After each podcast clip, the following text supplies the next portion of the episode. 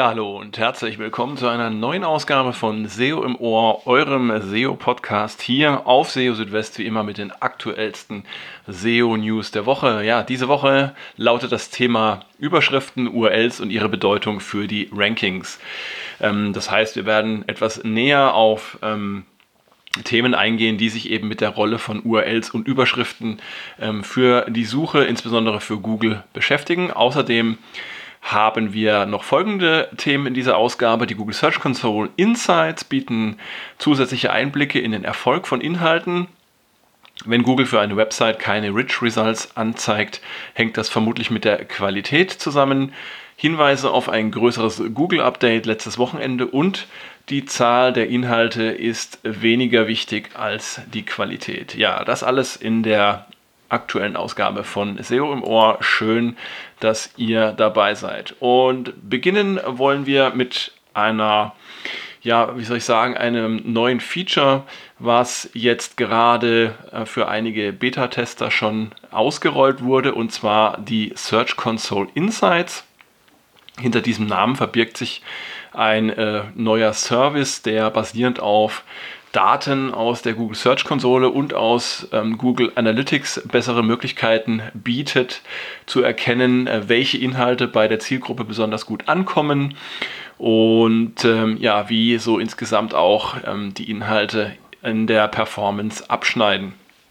Insbesondere kann man damit Fragen beantworten wie, welche Inhalte haben die beste Leistung erbracht, wie erfolgreich sind neue Inhalte, auf welche Weise gelangen äh, die Nutzer im Web zu den Inhalten, welches sind die Top- bzw. die Trendsuchanfragen für eine Website in der Suche von Google und ähm, welche anderen Websites und welche Artikel verlinken auf eine Website, gibt es neue Links. Ja, und ähm, das Ganze ähm, setzt natürlich voraus, dass eure Website angemeldet ist, sowohl in der Google Search Konsole als auch in Google Analytics, weil eben da entsprechende Daten aus diesen Diensten einfließen.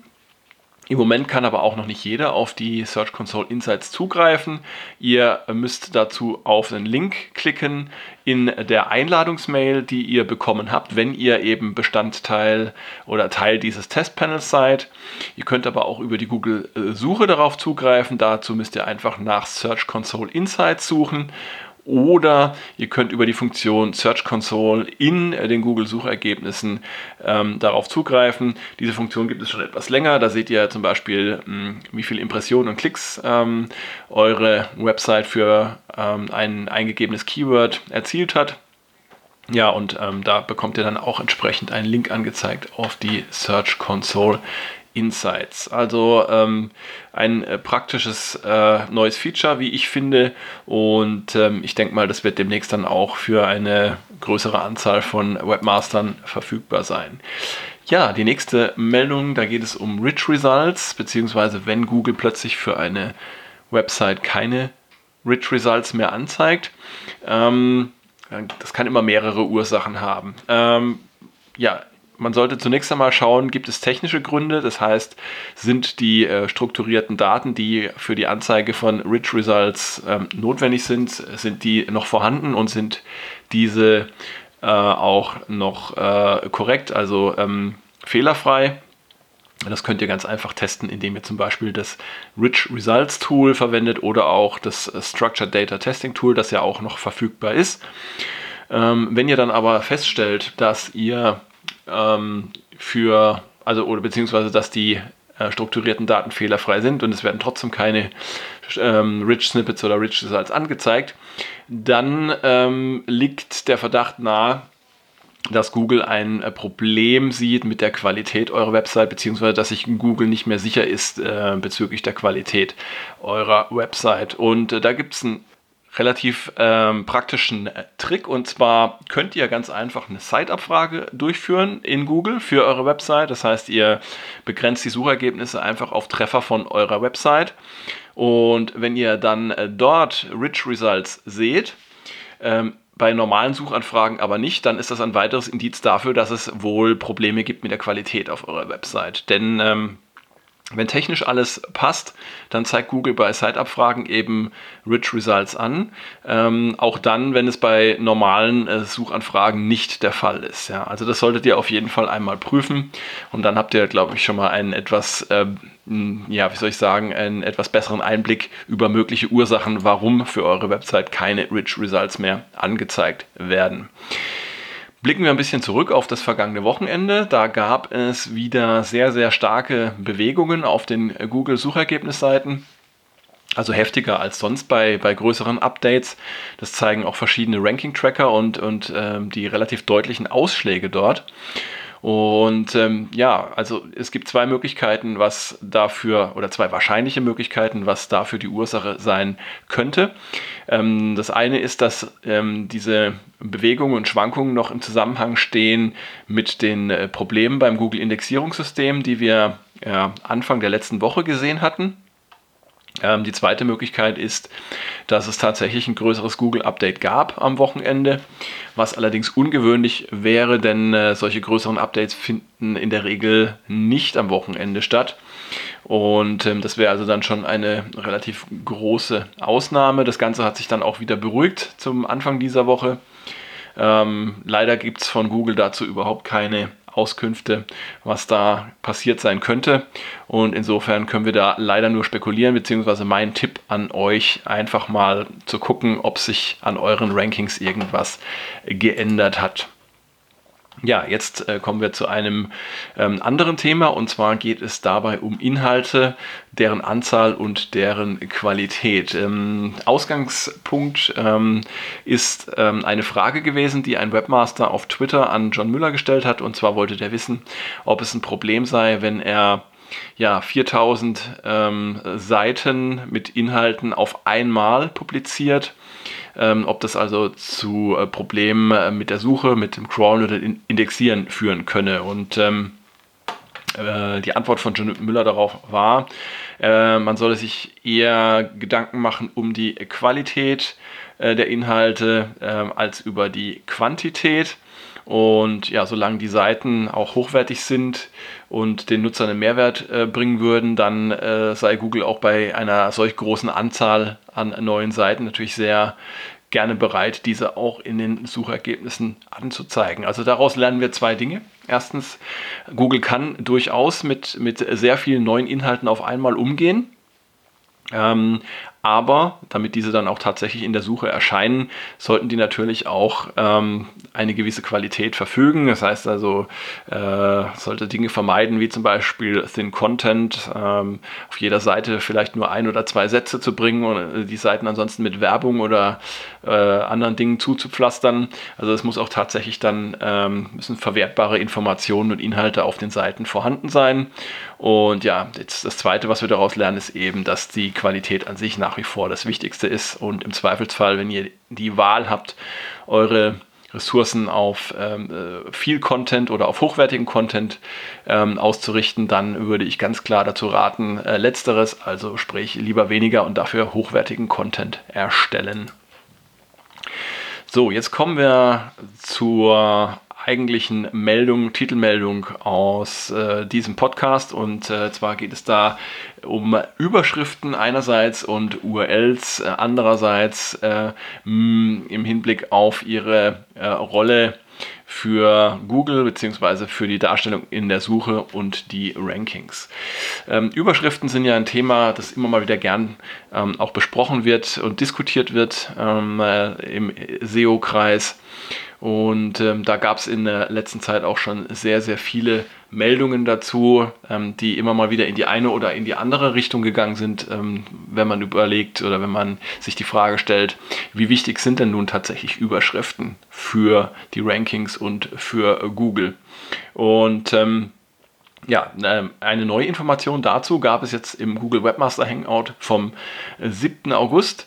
Ähm, und zwar war die Frage, äh, ob eine Seite auch ähm, ohne H1-Überschrift für ähm, Keywords ranken könne, die sich dafür in einer H2-Überschrift befinden. Und ähm, ja, diese Frage wurde ganz klar mit Ja beantwortet von äh, John Müller.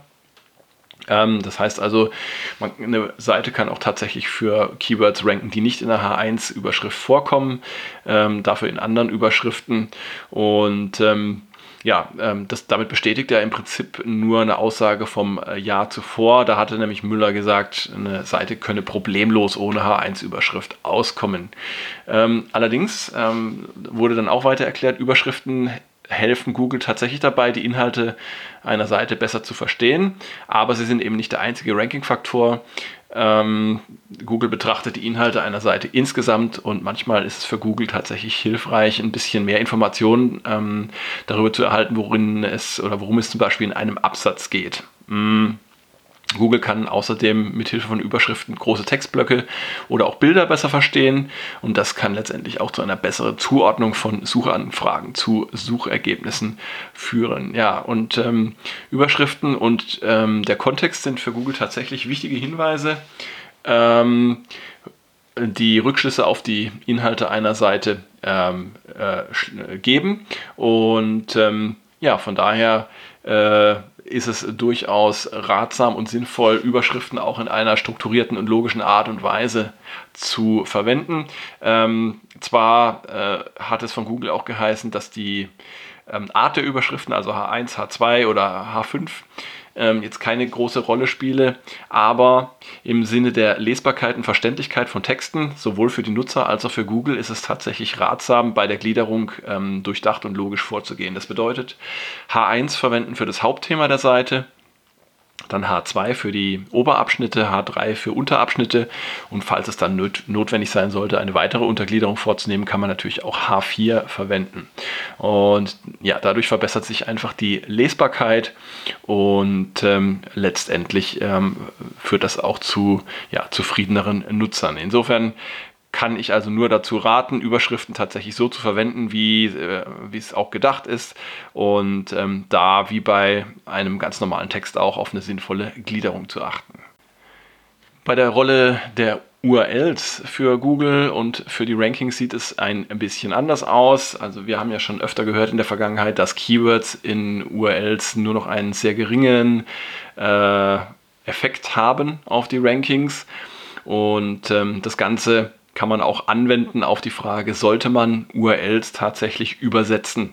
Ähm, sprich, ähm, sollte man URLs tatsächlich auch in der Sprache verwenden, in der äh, in welcher der Rest einer Website gehalten ist. Ähm, da gab es auch eine recht interessante Fragestellung diese Woche auf Twitter und zwar ähm, ging es darum, ob ähm, es in Ordnung sei, auf einer französischsprachigen Website englischsprachige URLs zu verwenden. Also genau das wollte ein Nutzer wissen von äh, John Müller und ähm, ja, äh, die Antwort auf die Frage lautete, dass ähm, ja der SEO-Effekt von Keywords in URLs tatsächlich minimal sei.